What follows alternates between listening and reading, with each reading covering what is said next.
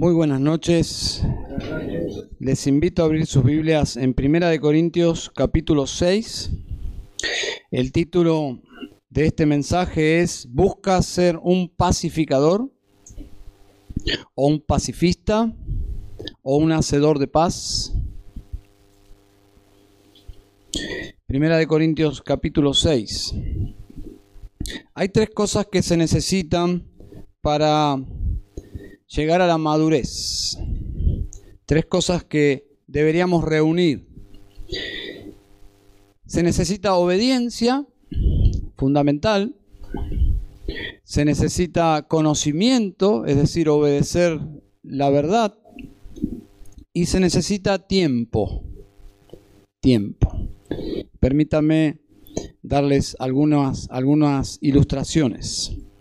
Alguien puede tener mucho tiempo de creyente, pero parte de ese tiempo no fue instruido correctamente en la palabra de Dios. Entonces, a pesar de su obediencia y su tiempo, falta la parte de la verdad. Entonces su madurez de alguna manera ha sido afectada. Por otro lado, podemos tener el caso de alguien con muy poco tiempo en Cristo, ser bien enseñado, si alguien llega a la sana doctrina, en una iglesia de sana doctrina, llega al Evangelio y comienza a crecer saludablemente en la palabra de Dios, pero a pesar de ser obediente a esa enseñanza, el hecho de ser eh, nuevo en la fe, su madurez es limitada. ¿Me siguen? Bien. O tenemos el caso de alguien que reúne los tres factores. Ya hace un tiempo que ha caminado con el Señor, un tiempo importante, ha asimilado la palabra de Dios, la doctrina correcta y ha sido regularmente obediente. Eso da en la matemática de Dios una persona madura en su congregación. Ahora la madurez es progresiva, obviamente, es progresiva. Pero aquí tenemos el, producto final, ¿eh? no final, final, final, eso será la gloria. Pero el producto de una persona que ha alcanzado eh, madurez es una persona que tiene una vida cristiana estable porque tiene los fundamentos sólidos y ha permanecido eh, fiel al Señor de tal forma que puede decir, eh, el Señor es fiel, el Señor es soberano, pero también vivirlo. El Señor me ama, pero también sentirse amado. Y, y todas las verdades doctrinales las vive, las practica. Quiero que pensemos en nuestros hermanos de la ciudad de Corinto, los corintios, ya fallecidos, ¿no? Hace 19 siglos, ya están con el Señor. Y el Señor los ha dejado como modelos para nosotros, para aprender. ¿Eh? Ha dejado sus errores y sus aciertos, eh, cómo Pablo trató con sus debilidades y sus preguntas también, porque Pablo responde preguntas en esta epístola para que nosotros aprendamos. Pero permítanme hacer una introducción breve sobre esta iglesia. Según el libro de los Hechos, capítulo 18, Pablo fundó esta iglesia y luego, a diferencia de otras iglesias que se retiró rápidamente, se quedó 18 meses en esta congregación. 18, un año y medio se quedó en esta ciudad para ministrar a estas, a estas almas, a estos hermanos, a esta congregación eh, nueva. Cuando él escribe esta epístola, ya han pasado aproximadamente cinco años. Así que es una iglesia de cinco años aproximadamente. Podemos entonces sacar algunas conclusiones acerca de, esta congregación basado en el libro de los Hechos y algunas pautas que vemos en esta propia carta. Un año y medio en la clase del apóstol Pablo. ¿Qué me dicen? Qué bendición, ¿no? En el seminario del apóstol Pablo, enseña el apóstol Pablo. Esa fue la experiencia de esta iglesia. Así que un año y medio enseñándoles Pablo la palabra de Dios. Según en capítulo 1, versículo 5, Pablo mismo da certeza de que ellos eran ricos en conocimiento. Así que conocimiento no les faltaba. Avanzamos dos versículos, llegamos al capítulo 1, versículo 7 y dice el apóstol Pablo que esta iglesia era rica en dones, es decir, tenían todos los dones. ¿eh? Y recuerden que en el primer siglo todos los dones estaban vigentes. Así que teníamos un despliegue de dones tremendo. Y ellos conocían excelentemente bien las doctrinas de la gracia. ¿Eh? Desde que nacieron en Cristo, ¿eh? respiraron la gracia, las doctrinas de la gracia. En muchos de nuestros casos, de nuestra, de nuestra vida espiritual, nos encontramos ya siendo creyentes en el camino con las doctrinas de la gracia. Ellos no. Ellos desde que se convirtieron conocieron la sana doctrina y las doctrinas de la gracia. No obstante, y aquí la nota interesante es que, no obstante, a pesar de todas estas verdades, ellos eran muy inmaduros. Esta iglesia es eh, etiquetada como la iglesia más inmadura de todas las que Pablo plantó y de todas las que se menciona en el Nuevo Testamento. Así que, ¿dónde vemos eso? Bueno, llegamos a la conclusión con leer primera epístola de primera eh, a los Corintios, segunda epístola a los Corintios, surgen evidencias de inmadurez. Pero, por ejemplo, para ilustrar, capítulo 3, versículo 1, hermanos, no pude hablaros como a espirituales, sino como a carnales, como a niños en Cristo. Simplemente este versículo podríamos decir que Pablo está diciendo ustedes son inmaduros. No han crecido espiritualmente como corresponde eh, eh, al tiempo y a, las, y a los recursos que Dios ha traído a sus vidas. Yo conocí a un pastor en una oportunidad que me contó la historia de, de su congregación. Para mi sorpresa, él y parte de su congregación escaparon, literalmente casi como huyeron del movimiento neoapostólico, ¿eh? movimiento extremo, lleno de eh, falsas enseñanzas, de abusos. Descubrieron el verdadero evangelio, descubrieron las doctrinas de la gracia fundamentalmente y iniciaron, iniciaron una nueva congregación. Ellos estaban convencidos que las doctrinas de la gracia les iba a otorgar la solidez para perseverar en el tiempo, para crecer. Era el fundamento en el cual la iglesia estaba establecida, las doctrinas de la gracia. Pero él me contaba que no fue así. Pronto comenzaron a tener contiendas, comenzaron a tener problemas y divisiones, y la iglesia sufrió eh, terriblemente. ¿Por qué estoy diciendo o por qué estoy contándoles este caso? Porque el conocimiento no es igual a madurez.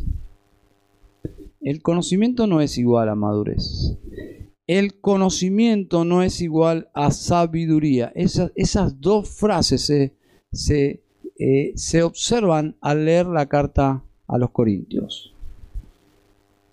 Lo que intento decirles es que la salud espiritual de una iglesia no descansa solo en el conocimiento. Por ejemplo, alguien no puede sostener su vida espiritual simplemente porque conoce, por ejemplo, las doctrinas de la gracia, sino que la salud espiritual se basa en el carácter. El carácter. La, doctrina en realidad lo que va a producir es justamente un carácter santo, un carácter maduro. Y no solo una doctrina, ¿eh? estoy hablando de las doctrinas, es decir, toda la escritura va a ir formando mi vida en dirección a ser más como Cristo. Y eso lleva tiempo, hermanos. Eso lleva tiempo. No hay algo así como vida cristiana instantánea. No existe. Lleva tiempo madurar. Lleva tiempo, lleva conocimiento y lleva obediencia. ¿Se dan cuenta? Y esta iglesia no era una vieja, una vieja iglesia, no tenía tanta trayectoria, pero en cinco años habían áreas de la vida de esta congregación que dejaban mucho que desear. Habían conflictos, ya hemos visto en otros sermones, eh, y en el caso de este pastor amigo, los conflictos revelaron que no eran tan firmes como ellos pensaban, que tenían muchas áreas débiles. Y Dios usó esas crisis para llevar a la congregación a lo que es hoy esa congregación, por la gracia de Dios. Así que Dios usa las crisis para medir nuestro carácter. Las crisis son cuando Dios te dice, saca una hoja, hay examen. Normalmente son de sorpresa, ¿eh? sin aviso, y Dios pone de manifiesto nuestros corazones. Y Dios usa también los conflictos y los problemas no solo para mostrarnos cuánto más debemos crecer, sino también para eh, moldearnos nuestros corazones. Y es justamente lo que vamos a ver en el pasaje de hoy. Observen por favor el capítulo 6, versículo 1.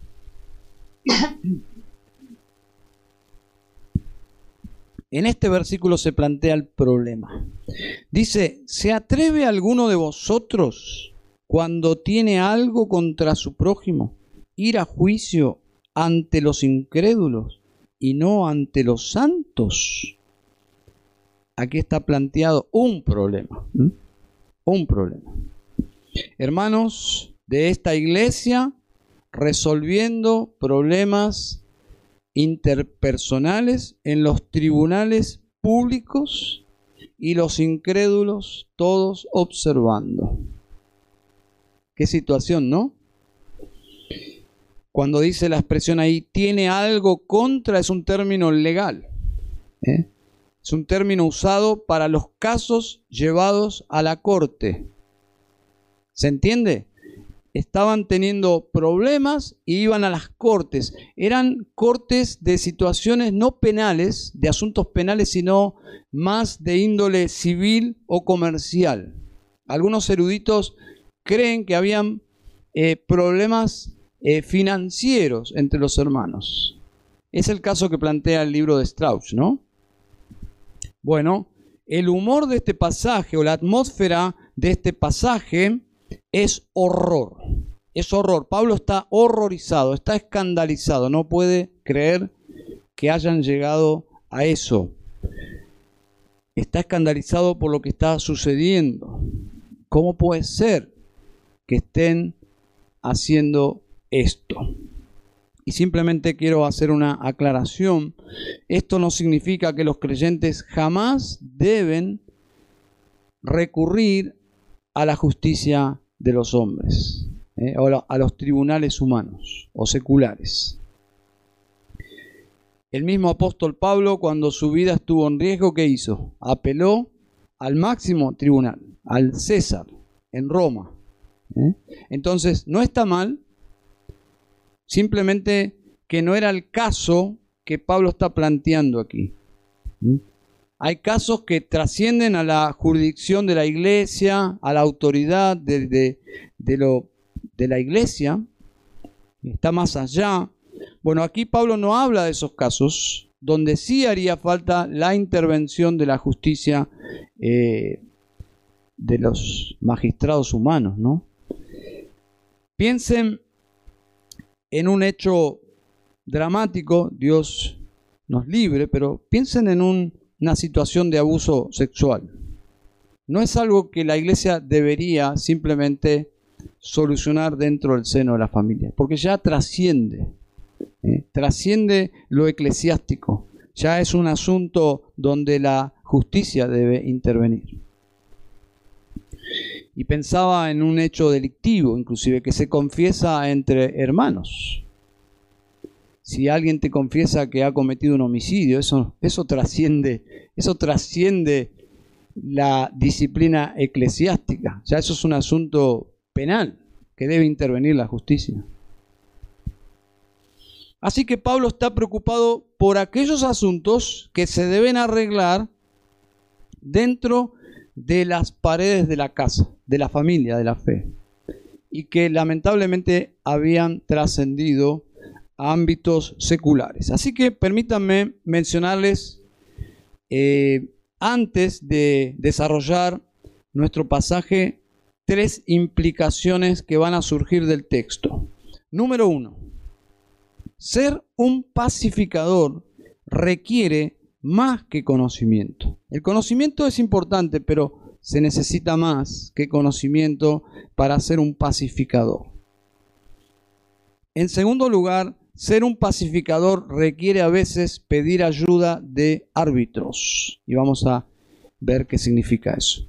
Y ser un pacificador requiere a veces perder por amor al Evangelio. Número 1, versículos 1 al 4. Ser un pacificador requiere más que conocimiento. Observen cómo se enfatiza la palabra sabéis. Versículo 2. O no sabéis. Versículo 3. No sabéis. Dice versículo 2. O no sabéis que los santos han de juzgar al mundo. Y si el mundo es juzgado por vosotros, ¿no sois competentes para juzgar los casos más triviales? Versículo 3. ¿No sabéis que hemos de juzgar a los ángeles? ¿Cuánto más asuntos de esta vida? Cuatro preguntas retóricas que Pablo hace en los primeros cuatro versículos, enfatizando que ellos sí sabían, sí sabían, dice, o no sabéis que los santos han de juzgar al mundo, ¿qué responderían los hermanos? Sí, Pablo, sabemos, sabemos tú nos has enseñado. Nos has enseñado que sí, que hemos de juzgar al mundo. Y luego añade, y si el mundo es juzgado por vosotros, entonces allí tenemos una definición interesante, porque en la línea número uno dice, ¿no sabéis que los santos han de juzgar al mundo? Si venís de un trasfondo católico romano, este versículo podría llevarte a pensar en San Cayetano, o San... San... No, San la muerte no, ese no, no existe, ¿no? no soy muy católico, se darán cuenta. San Benito, San, San Guchito, no, ese no existe tampoco. Pero no está, no está Pablo hablando, no está Pablo hablando de esos santos que son ficticios, sino que en la segunda línea está diciendo quiénes son esos santos que parecerían ser seres inalcanzables. ¿Quiénes son esos santos? Segunda línea, si el mundo es juzgado por vosotros. En la Biblia los santos son los creyentes. Son los corintios. Es, entra un conflicto a tu mente cuando ves todos los problemas que tenían y que Pablo aquí les atribuye este título, ¿no? Santos.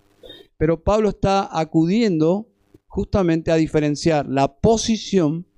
Ellos delante de Dios son santos. Si han creído en Cristo, son santos. Delante de Dios los ve sin pecado, son santos. Pero otro asunto es la práctica.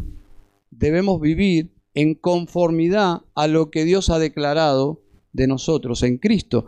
Y ellos no estaban viviendo a la altura de su posición. Entonces Pablo les enseñó que los creyentes, los santos, ellos, lo aplica a ellos, han de juzgar al mundo. Luego el argumento continúa. Dice, no sois competentes para juzgar los casos más triviales. Profundiza el argumento, versículo 3. ¿No sabéis que hemos de juzgar a los ángeles? Respuesta, sí, lo sabemos. Recuerden, un año y medio Pablo enseñándoles la, la palabra de Dios. Entonces Pablo está asumiendo que ellos sabían y dice aquí que nosotros, los santos, vamos a juzgar a los ángeles. ¿Cuándo será eso? Bueno, eso es profético, es futuro. La Biblia enseña que reinaremos con Cristo y si Cristo va a reinar, entonces tiene que suprimir todos los poderes malvados actuales. Y ese es el juicio que está mencionando aquí. La Biblia dice que en su segunda venida nosotros vendremos con Él. Entonces hay, mucho material en la escritura para pensar cómo se aplican las palabras de Pablo, pero interesante que el contexto no es escatológico, no es una clase de escatología, es una reprensión pastoral. Y en el contexto de esta exhortación pastoral es que menciona que los creyentes juzgarán a los ángeles, y es muy probable que se refiera a los ángeles caídos, a los demonios, a Satanás y a los demonios. Es decir, al reinar con Cristo, porque la Biblia dice que reinaremos con Él, los creyentes reinarán con Cristo y juzgarán, dice este pasaje, al mundo y al mundo humano y al mundo angelical. Así que la iglesia va a participar en un sentido en el ministerio judicial del universo. ¿Se dan cuenta lo que está diciendo Pablo aquí?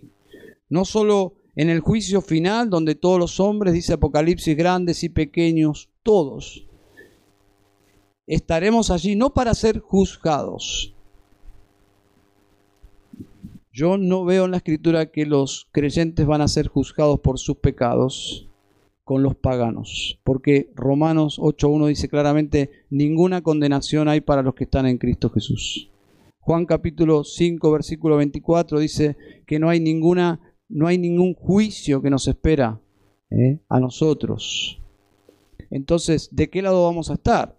No de los juzgados, sino de los jueces. ¿Y por qué? ¿Qué capacidad tenemos nosotros para eso. No, nosotros ninguna, simplemente que estamos asociados al rey y al juez, que es nuestro Salvador maravilloso. Y la Biblia dice que reinaremos con él. Los creyentes van a ser juzgados no en sus pecados, sino en sus obras, en su servicio al Señor, al Rey. Y de acuerdo a lo que resulte de ese juicio, será en las posiciones que ocuparán en su reino. Pero aquí Pablo está usando algo escatológico, sublime, casi incomprensible, como el juzgar a, los hombres, juzgar a los ángeles, simplemente para profundizar su argumento. ¿Y cuál es el argumento? Añade, cuánto más los asuntos de esta vida. Si Dios nos está preparando desde ahora para ser jueces del universo mundano y angelical, dice, ¿no deberían ustedes ser capaces de resolver sus asuntos triviales? Versículo 2. Los asuntos de esta vida ¿Se dan cuenta? El contraste, ¿no? Que está haciendo Pablo. Ahora va al punto más alto de su argumento, versículo 4. Dice la segunda parte, ¿por qué ponéis por jueces a los que nada son en la iglesia? Siendo que ustedes van a involucrarse en el litigio más grande de toda la historia, en el futuro, en el juicio final. ¿Cómo es que se les ocurre poner a incrédulos para ayudarles a ustedes a resolver sus problemas espirituales? ¿Se dan cuenta, no? Cómo hábilmente Pablo conecta asuntos de escatología para llevarlos a la práctica en la iglesia en asuntos cotidianos de los creyentes. Bueno, todo el Nuevo Testamento se entrelaza así. Doctrina y la vida real. Lo que somos debería armonizar lo máximo posible con lo que hacemos, con lo que vivimos. Todo el tiempo, Pablo. Edifica la, la práctica sobre la doctrina. Dice Pablo que estos árbitros que ellos escogieron no son nada en la iglesia. Interesante. ¿eh? Los descalifica absolutamente. Ellos no tienen nada de lo que se requiere para ayudarles a ustedes en la inmadurez que están teniendo. Ellos no son de Cristo, no, no son parte de la iglesia, no tienen la palabra de Dios, no tienen Espíritu Santo, por lo tanto no tienen discernimiento espiritual. No pueden juzgar asuntos de la iglesia jueces paganos, seculares. ¿Cómo se les ocurre llevar estos asuntos a esos sitios? Qué escándalo, ¿no? Simplemente para que ustedes piensen, no sé si alguna vez vieron, yo diría si alguna vez soportaron ver el programa Caso Cerrado. Caso Cerrado es un programa bizarro, absolutamente bizarro, donde la gente va y lleva sus conflictos y hay una jueza allí que es la sabiduría mundana eh, personificada en esta, en esta mujer y resuelven estos asuntos allí en público. Y tiene un éxito tremendo. ¿Por qué tiene tanto éxito? Porque los pecadores disfrutan de oír y ver las miserias ajenas de eso se alimenta justamente los programas de, tanto rating, ¿no? De, chimentos. ¿Mm? Espero que por favor ningún hermano esté consumiendo eso, por favor. Pero de eso se alimenta la gente. Ahora, lo interesante es que en la ciudad de Corinto ese era el escenario donde estaban llevando sus asuntos los hermanos de esta iglesia. Un comentarista dice que la cultura griega encontraba entretenido un buen pleito legal. Cualquier demanda pronto se hacía del dominio público. Es decir, era voz populis lo que estaba pasando en el seno de la iglesia porque había sido llevado a un escenario público. Trascendió. Triste, ¿no? Muy triste. Eran lugares abiertos entrada gratis a todo público. Y ahí estaban los hermanos exponiendo sus conflictos. El verso 1 son palabras muy fuertes, ¿saben? La idea que, que, que Pablo está expresando es horror, justamente. ¿Cómo puede estar pasando esto? Es una reprensión de parte de Pablo. ¿Por qué? Porque los creyentes pueden es decir, están empoderados por Dios y deben, están bajo la autoridad de Dios para arreglar sus conflictos, pero necesitan más que conocimiento. Por eso Pablo en un sentido los expone. Ustedes saben, saben esto, saben el otro, pero se necesita más que saber. Porque conocimiento no es igual a sabiduría y conocimiento no es igual a madurez. Ellos necesitaban un corazón humilde y sabiduría espiritual y estaban careciendo de esas cosas. Y es por eso que habían trascendido sus problemas, habían trascendido a la familia de la fe. Yo quiero entender, y supongo, es una inferencia esto que hago, pero si el problema de esta iglesia es la inmadurez, y por inmadurez llegaron a actuar así, yo entiendo que ellos fueron impactados por esta carta de Pablo. Y yo entiendo que la instrucción de Pablo aquí los ayudó a darse cuenta del mal camino que habían tomado y posiblemente, digo, no lo puedo asegurar, retiraron esas demandas que estaban eh, llevando adelante en los tribunales seculares. ¿Por qué lo entiendo así? Porque era una iglesia inmadura. Pero no era una iglesia, podríamos decir, no era una secta que carecía de, de amor por el Señor. Una cosa es actuar por inmadurez, otra cosa es actuar por necedad. Debemos hacer una diferencia porque la Biblia hace una diferencia. El libro de Proverbios hace una gran diferencia entre una obediencia progresiva, imperfecta, de acuerdo a la edad, etcétera, o las circunstancias o las tentaciones. Pero otra cosa, el libro de Proverbios, en el libro de Proverbios es la necedad. La necedad actúa así. Va adelante con una agenda y no escucha. Es lo que tratamos en el domingo pasado, ¿no? En Mateo capítulo 18. Es alguien que no escucha. No escucha a alguien que le amó y lo quiere persuadir en privado. Luego lo quieren persuadir algunos hermanos más en privado, pero con algunos testigos. Y luego no escucha a nadie en todas esas instancias y luego ya no le importa escuchar tampoco a la iglesia. Entonces, esa es la necedad. La necedad es sorda, es sorda. La inmadurez es otra cosa distinta. La inmadurez es una debilidad espiritual, claro.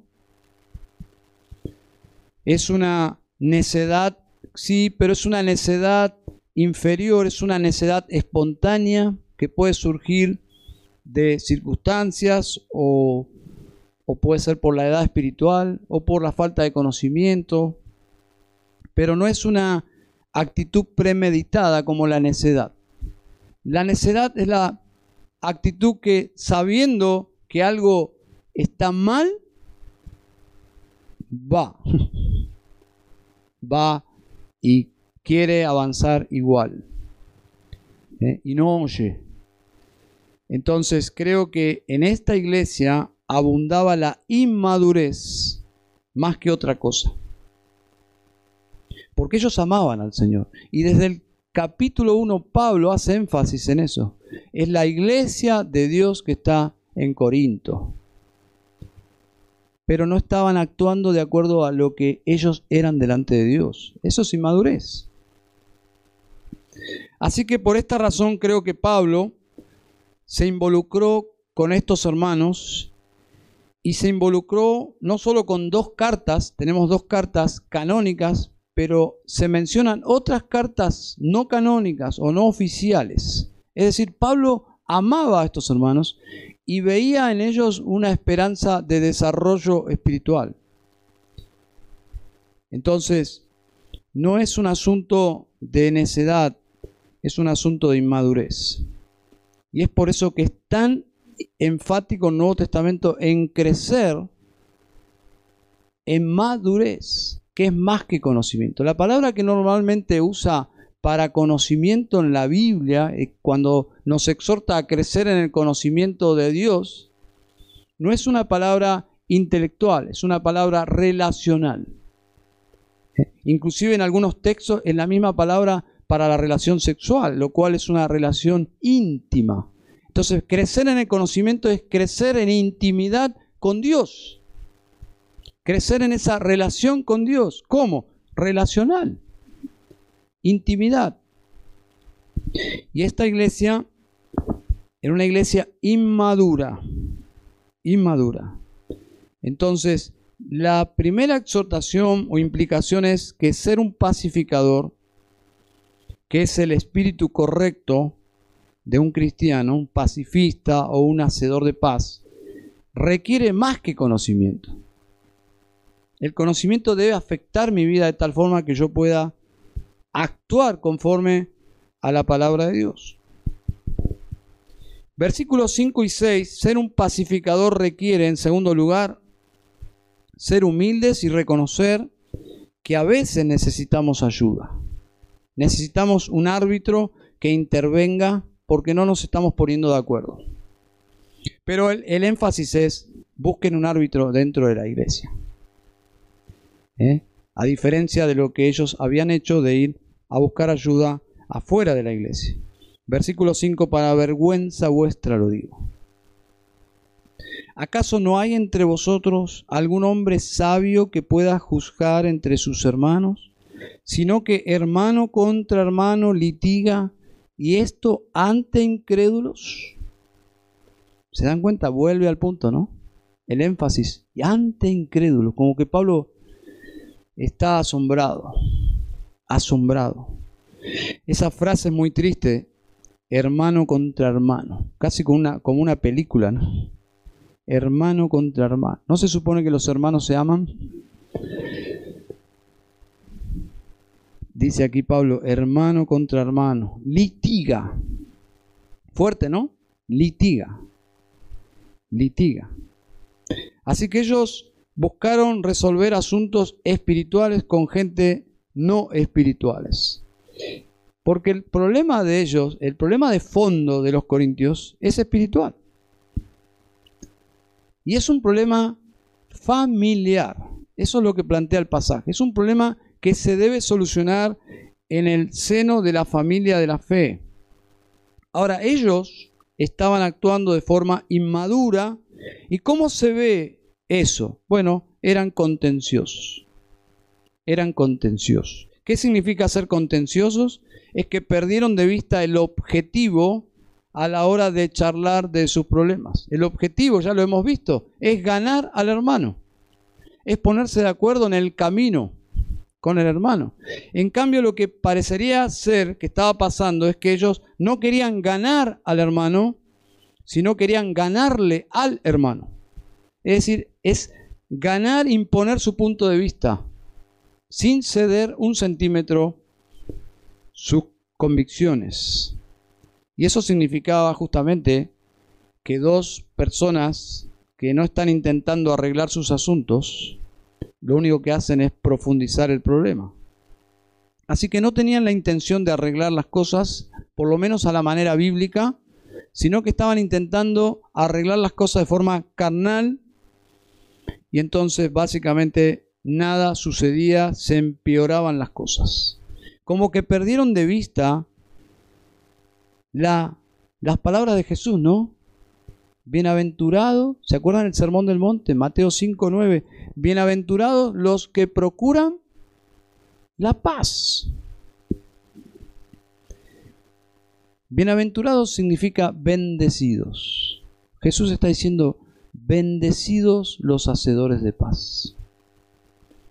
Bendecidos los hacedores de paz. Bienaventurados los que procuran la paz.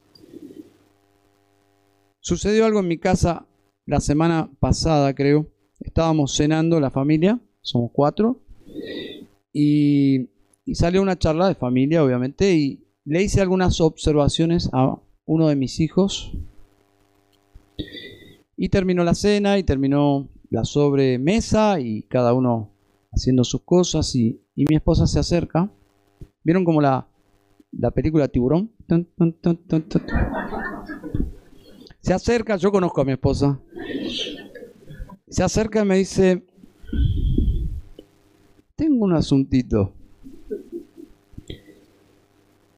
Dice, algunas de las cosas que dijiste fueron innecesarias. Lo demás, perfecto, bien. Pero algunas cosas eran innecesarias. ¿Cómo actuamos los pecadores? Nos defendemos. Así somos. Entonces yo me defendí, y dije, no sé si estoy eh, tan convencido de lo que estás diciendo. Quizás no sea así. No, sí.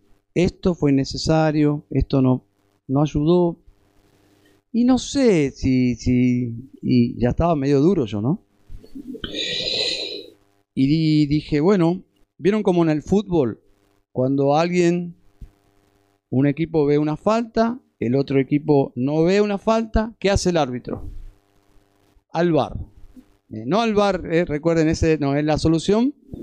El VAR, para los que no están en la onda del fútbol, es recurren a la tecnología, van cuadro por cuadro en la, en, la, escena, digamos, eh, del, partido de fútbol y se observa si hubo o no una agresión, una falta las reglas del, del juego. Entonces, según mi esposa, había sido FAU según mi punto de vista, no fue FAU. Vamos al bar. ¿Qué fue ir al bar? Mi otro hijo, que también estaba en la cena. Entonces nuestro hijo, que fue testigo de la charla, le preguntamos si pensó como si yo le dije algo de más y él respondió, papá, mamá tiene razón. Un traidor. Terrible. Terrible. Pero, hermanos, mi esposa me ama. Me dice una cosa. Mi otro hijo, objetivamente, me ama y ama a su hermano. Me dice lo mismo. ¿No será que estoy equivocado yo? Conclusión, yo me equivoqué. Mi esposa y mi otro hijo vieron lo que yo no vi. Eso es lo que está planteando justamente Pablo. Para terminar la historia, tuve que ir al cuarto de mi hijo, entrar, pedir perdón, abrazarnos, recibir el perdón. Está todo perfectamente bien. Con mi otro hijo después yo lo arreglé, ¿no? Eh, eh, no, no, no. Bueno, Pablo propone un mediador sabio. Un mediador sabio significa no un mediador que yo elijo porque sé que me va a favorecer. No. Lo que Pablo propone es un hombre sabio, imparcial, un hombre que le, le, vamos a dar las llaves del caso y que objetivamente él va a analizar cómo se soluciona este conflicto. ¿Se dan cuenta?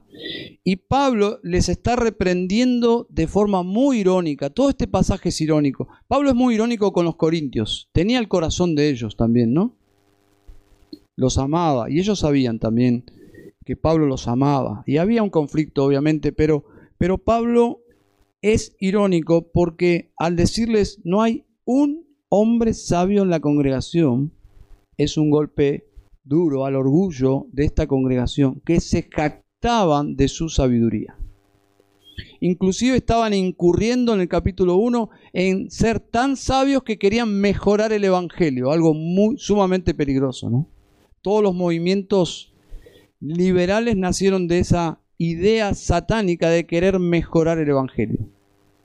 Nada más satánicamente pretencioso, querer mejorar el Evangelio y ellos estaban incurriendo en ese camino. Así que ellos se veían a sí mismos muy sabios y Pablo les dice, no hay uno, no hay un sabio. Se dan cuenta la cachetada que esto significa, ¿no?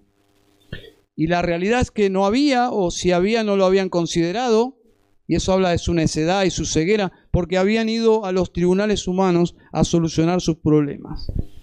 Así que, ¿cómo actúa este hermano sabio? Bueno, lo dice el mismo texto. Dice, no hay un hombre sabio que pueda juzgar. ¿Se dan cuenta? Le están otorgando un rol de juez y que los ayude a resolver. Y para eso necesitamos ser humildes y reconocer que posiblemente no nos favorezca la, lo que este hermano nos esté por decir cuando escuche las dos partes. Entonces, pregunto, ¿por qué alguien se opondría a esta clase de mediación? Si somos cristianos y somos, eh, que hemos sido reconciliados con Dios, justamente, el hacedor de paz vino y nos reconcilió con Él por medio de la muerte de Cristo, ¿por qué alguien se opondría a querer arreglar las cosas? No deberíamos porque todos deberíamos estar de acuerdo en que no podemos adorar a Dios, como dijo Jesús, si vas a presentar una ofrenda y recuerdas que estás en un conflicto sin solucionar, deja tu ofrenda, no hay apuro. Dios puede sobrevivir sin tu ofrenda. Déjala, ve y arregla tu asunto con tu hermano. ¿Se dan cuenta, no? Es imposible adorar al Señor si yo tengo conflictos en mi corazón sin solucionar. Entonces, Pablo está dándole demasiada importancia porque es importante cómo resolvemos nuestros asuntos. Así que el consejo de Pablo de involucrar a alguien sabio que pueda juzgar no es simplemente una opinión, no es una opinión eh, políticamente correcta o pragmática, no, es, el consejo de Dios. Es un consejo divino. Y quiero mostrarles cómo Pablo no solo aquí, sino en otras oportunidades aplicó este consejo. Por ejemplo, en Filipenses ya hemos escuchado el caso de Evodia y Sintique, que eran dos preciosas hermanas, por lo que menciona Pablo, pero que no estaban poniéndose eh, en armonía. ¿Y qué hace Pablo? intercede, como él no, podía, porque no estaba eh, en ese lugar, le pide a un fiel compañero, que no sabemos quién es, que les ayude. Es decir, ahí está aplicando el principio de 1 Corintios 6. Que intervenga y les ayude. Eso significa sentarse con la hermana eh, Evodia y Sintique y ayudarlas a que resuelvan sus diferencias. Así que es un tema de familia. Pablo le pide a su fiel compañero que haga de árbitro pero es un árbitro en un ambiente amistoso y familiar. ¿Se dan cuenta, no? El clima que ellos habían logrado era de hostilidad, de contienda, inclusive llevaron los asuntos de la iglesia al mundo, algo terrible, cuando en realidad nosotros debemos tener en alta estima la familia de Dios y la doctrina de la fraternidad, porque somos hermanos. ¿Eh? No es algo que suena bien. No, eso es doctrina. Somos hermanos porque tenemos un mismo Padre con quien vamos a vivir por la eternidad. Y tenemos un hermano mayor que es nuestro Salvador, la segunda persona de la Trinidad, a quien debemos imitar y seguir. Entonces, es un tema de familia. Ser un pacificador requiere más que conocimiento, versículos 1 al 4, 5 y 6, a veces requiere pedir ayuda. Y en último lugar, versículos 7 al 11, ser un pacificador requiere a veces perder por amor al Señor, por amor al Evangelio. Dice el versículo 7, así que en efecto, es ya un fallo entre vosotros el hecho de que tengáis litigios entre vosotros. Otra vez, recurre a una palabra, fallo. Significa un fracaso. ¿Mm? Un fracaso, es decir, esos pleitos ya eran un fracaso en la vida espiritual de, de la iglesia. No debían llegar a ese punto. Debían resolverlo antes. Pero ya es un fallo entre vosotros el hecho de que tengáis litigios. Pero lo habían empeorado porque lo habían llevado a un grado de gravedad enorme al sacarlo del ámbito de la iglesia. No actuaron como creyentes, no actuaron como pacificadores. Leí hace unos días un, unos consejos que el que el expresidente, quien fue presidente de los Estados Unidos, Abraham Lincoln, les, les dio a un grupo de estudiantes de abogacía, futuros, eh, futuros abogados de la, de la nación. Y les dijo así, desalienten el litigio, persuadan a sus vecinos a llegar a un acuerdo cada vez que ustedes puedan. ¿Se dan cuenta de lo que está diciéndoles? Le está diciendo a futuros abogados que desalienten aquello que les va a dar a ellos ingresos. Lo que les está diciendo es que ellos se coloquen del lado de la paz sobre sus intereses económicos. Bueno, ese es el espíritu del cristianismo. No sé si Abraham Lincoln habrá sido un hermano, algunos dicen que sí, otros que no, pero es un consejo sabio. Lo que les está pidiendo es que se coloquen como pacificadores. ¿Eh? Yo conocí una hermana que ya, no sé si creo que debe estar retirada, pero ella asombrosamente era más cristiana que abogada le interesaba más la pacificación que el litigio. Y eso significaba perder a veces, porque desaconsejaba el litigio. Entonces, a veces hay que perder por amor a la unidad que insistir en un punto de vista que no me lleva absolutamente a nada, y mucho menos a los propósitos de Dios. Dice el versículo 7, ¿por qué no sufrís mejor la injusticia? ¿Por qué no ser mejor defraudados? Versículo 8, por el contrario, vosotros mismos cometéis injusticias y defraudás. Y esto a los hermanos. Es lo que estaba pasando aquí. Yo recuerdo hace muchos años le compré a, a una persona que era de otra congregación una, una motocicleta, una, una moto. Y había tanta confianza, porque se supone que éramos hermanos, que él eh, le pagué la totalidad de la motocicleta, me la llevo y luego él me debía dar los, los documentos.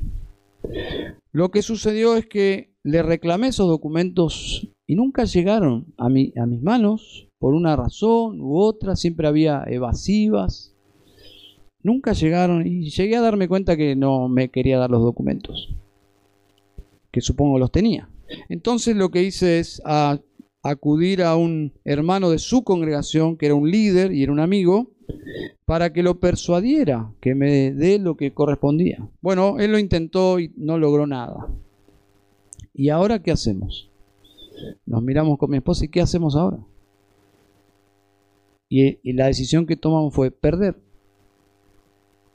Perder, ya está. ¿Qué íbamos a ir a un litigio? Un espectáculo horrible, ¿no? ¿Y valía un vehículo? Sí, claro, tenía su valor, pero ¿valía la pena que trascendiera a ese nivel? No, decidimos perder. La Biblia dice que los que siguen la voluntad de Dios jamás serán defraudados. Salmos 25.3, ciertamente ninguno de los que esperan en ti será avergonzado. Jamás. Perder a veces es ganar. Ganar en los conceptos del reino de Dios. Perder por causa del Evangelio es ganar. John MacArthur, el pastor John MacArthur cita el testimonio de un abogado amigo de él, quien comenta un testimonio muy interesante, que a lo largo de los años él ha aconsejado a muchos cristianos, entre paréntesis, Abraham Lincoln no logró mucho porque si hay un país litigioso es Estados Unidos, toda una industria tremenda, y aún lamentablemente en, en las iglesias. Pero este, este abogado dice que él ha, aconsejado a muchos cristianos para que retiraran las demandas presentadas contra otros creyentes. En un 90% de los casos ha tenido éxito y testifica que, sin ninguna excepción, esos creyentes han sido bendecidos. Dios honra su palabra. Bienaventurados los hacedores de paz. Dice, sin excepción, el 90% de los casos tuvo éxito, los desalentó. Y testifica que sin excepción esos creyentes han sido, han sido bendecidos. También, sin ninguna excepción, los que insistieron en resolver sus litigios en los tribunales terminaron amargados y resentidos ya sea que ganaran o perdieran el pleito. Y agrega, ir a los tribunales contra otros hermanos es siempre perder espiritualmente. Es inaceptable lo que estaba pasando acá.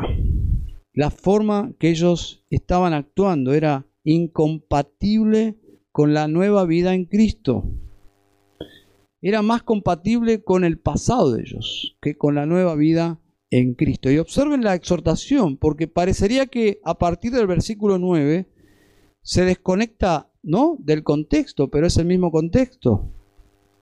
Observen, dice, ¿o no sabéis que los injustos no heredarán el reino de Dios? Parecería que cambia de tema, ¿no?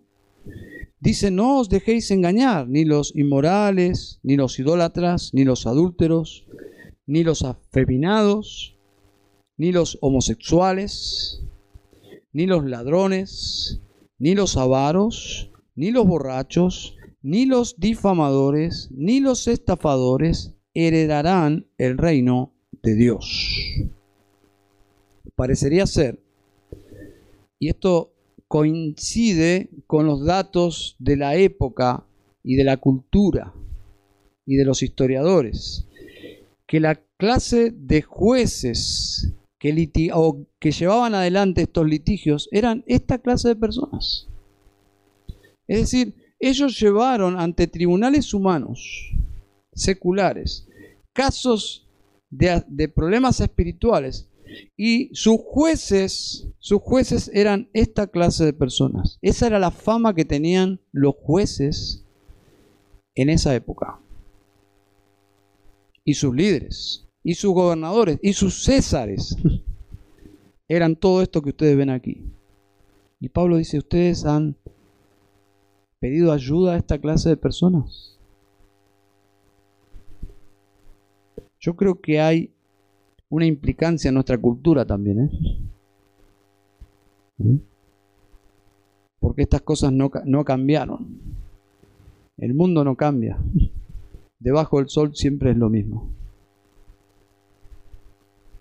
Dice el versículo 11, y esto erais algunos de vosotros. Pero fuisteis lavados, se dan cuenta, vuelve otra vez a la posición. Pero fuisteis lavados pero fuisteis santificados, pero fuisteis justificados en el nombre del Señor Jesús y en el Espíritu de nuestro Dios. ¿Se dan cuenta? Pablo concluye este párrafo y este tema apelando a, la posición que ellos tienen en Cristo.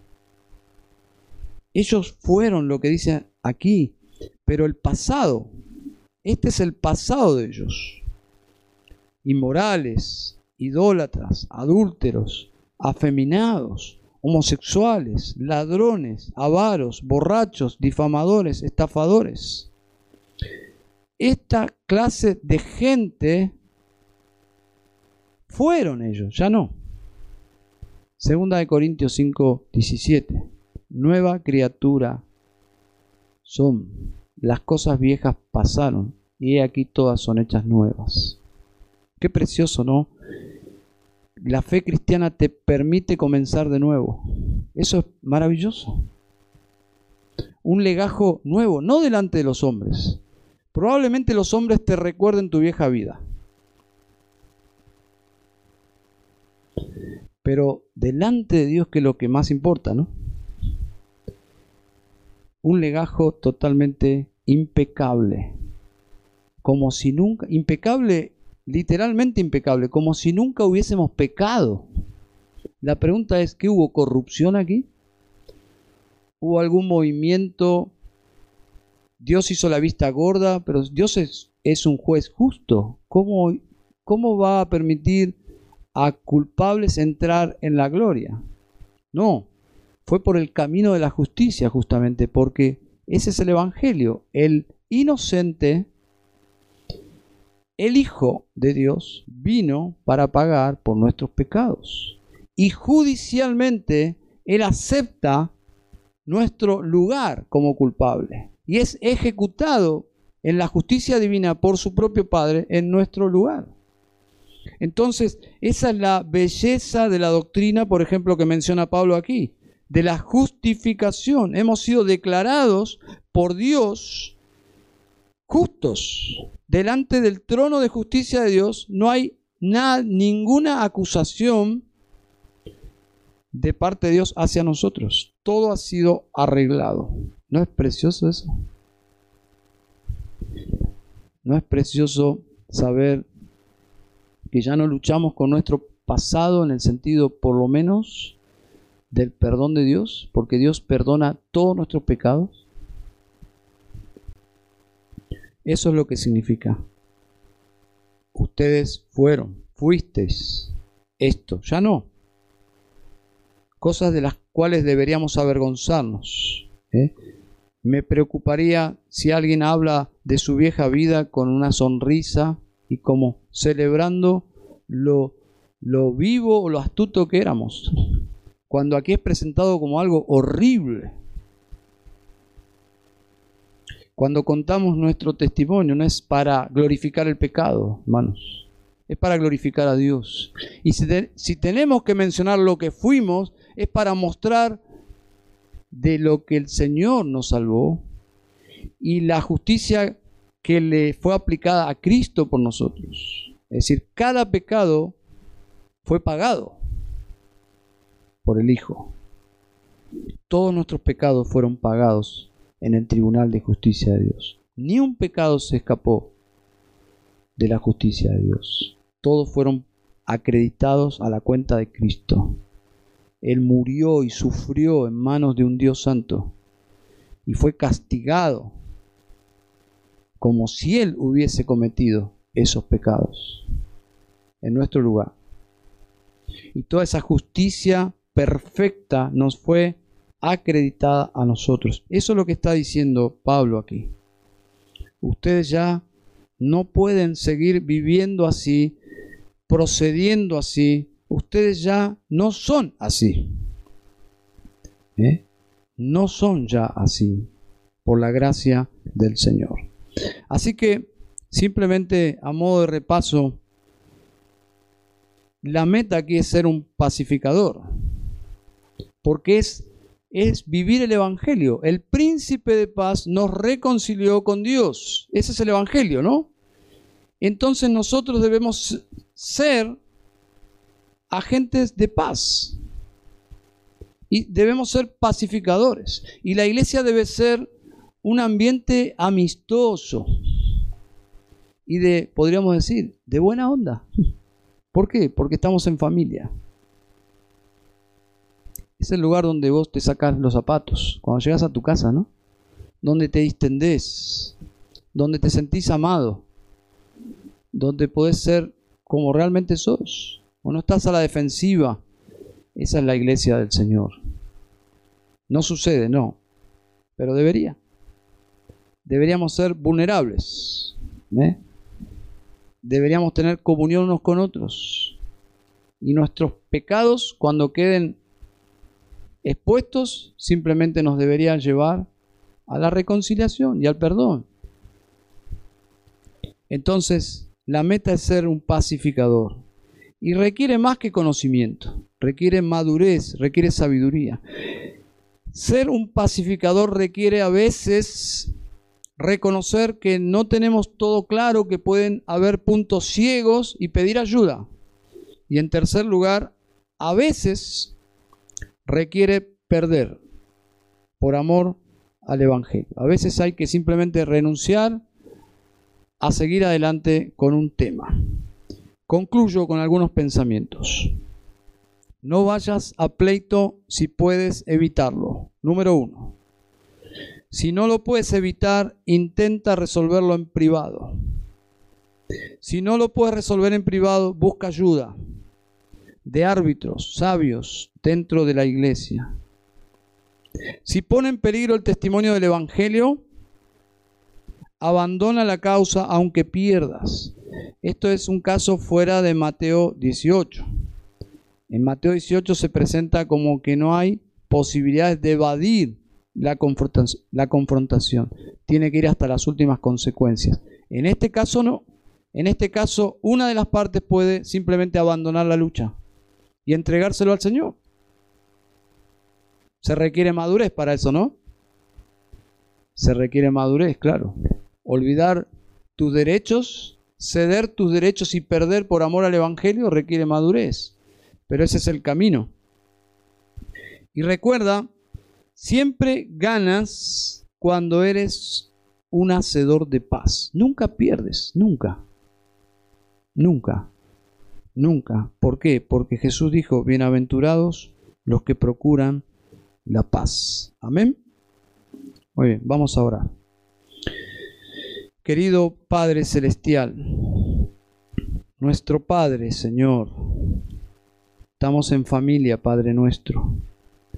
Y gracias por tu Hijo amado, quien está a tu diestra, quien intercede por nosotros porque somos tan necesitados todo el tiempo de sabiduría. Padre, ayúdanos, ayúdanos como congregación a vivir de acuerdo a lo que ya somos, santos y hermanos.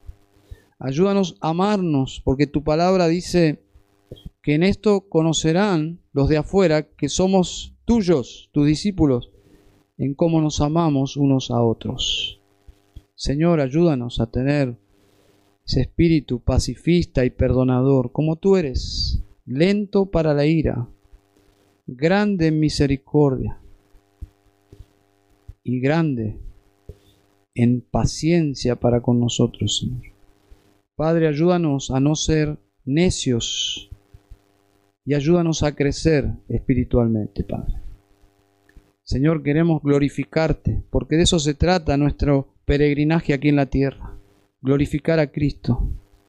Y es por esa razón que el Espíritu Santo mora en, tu iglesia y en nosotros, para glorificar a Cristo, para mostrar a Cristo en nuestras vidas, Señor. Y Señor, perdónanos, por favor, porque te fallamos todo el tiempo. Gracias, Padre, por por tu amor incondicional en Cristo Jesús. Amén.